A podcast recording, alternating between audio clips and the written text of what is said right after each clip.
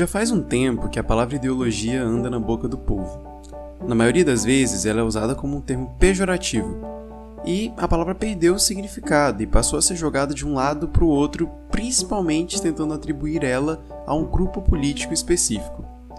Mas você sabe o que, ideologia significa de verdade? Não? Então bora descobrir isso juntos, exemplo por exemplo presidente Jair Bolsonaro foi eleito prometendo fazer um governo que, segundo ele, seria técnico e não ideológico. Desde sempre, ele mostrou sua desavença com esse termo, que ele mesmo considera tão ruim quanto a corrupção. Em outubro de 2018, ele chegou a publicar em seu Twitter, aspas, a questão ideológica é tão ou mais grave que a corrupção no Brasil. São dois males a serem combatidos, o desemparelhamento do Estado e o fim das intervenções políticas é o remédio que temos para salvar o Brasil. Fecha aspas. No seu discurso de posse, Bolsonaro retomou essa discussão e disse que ia libertar o país das amarras ideológicas. No entanto, será que é realmente possível ser sem ideologia? E por que motivo Bolsonaro considera que ser ideológico é o contrário de ser técnico? Bem, é isso que a gente vai tentar descobrir agora. Eu acho que é legal começar pensando o seguinte: o que, que o Bolsonaro está querendo dizer com ideologia? Se a gente for analisar as situações na qual ele usou a palavra e a conotação que ele tentou implicar, a gente entende que para ele, ideologia é fazer as coisas pensando no seu benefício próprio. Especificamente, corromper o trabalho político que deveria ser o de atender a todos e usar ele para cumprir desejos individuais. E é claro que a gente enxerga isso como uma coisa ruim, se você dá seu voto para alguém, você espera que ela pense no bem da maioria, mesmo que isso a prejudique. Mas enfim, será que é possível governar sem ideologia? A resposta é bem simples: não.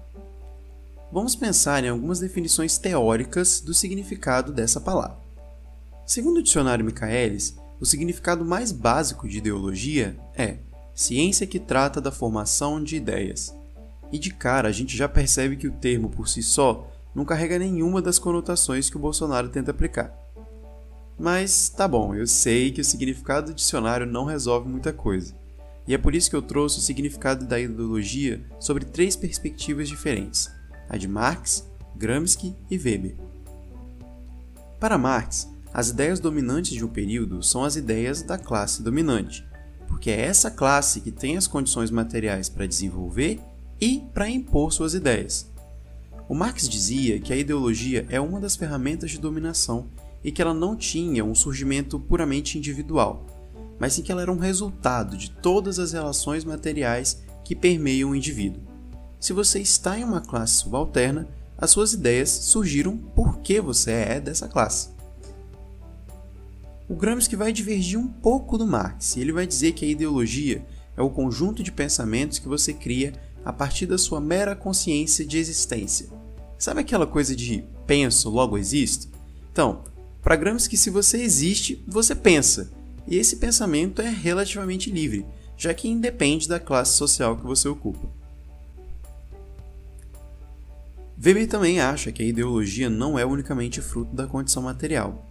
Para ele, a ideologia é uma visão particular de mundo que é relativa e individual e que não necessariamente representa a realidade.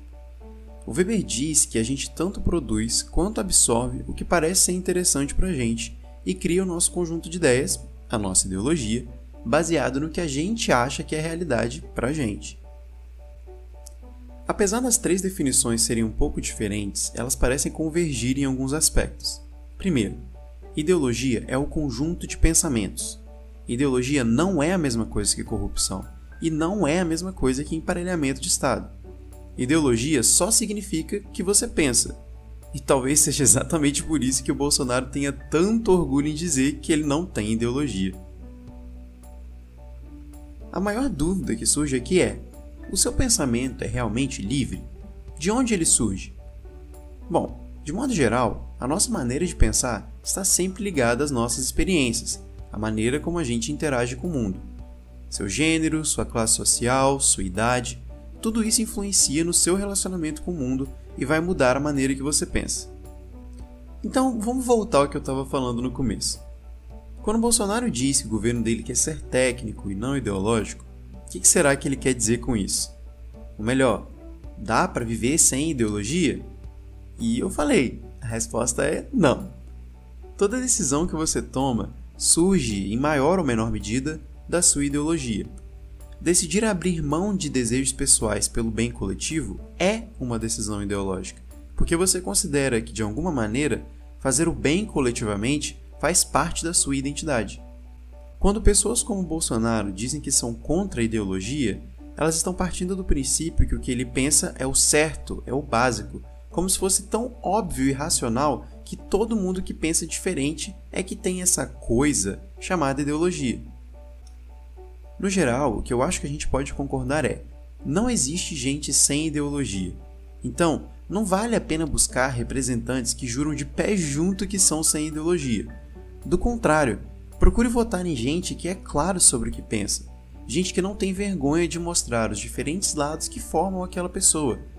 Quem diz que não tem ideologia, na maioria das vezes, está tentando se esconder sob uma fachada de isenção que só serve para esconder alguma coisa de errado que tem por baixo. Ufa, dessa vez o tema foi pesado, né?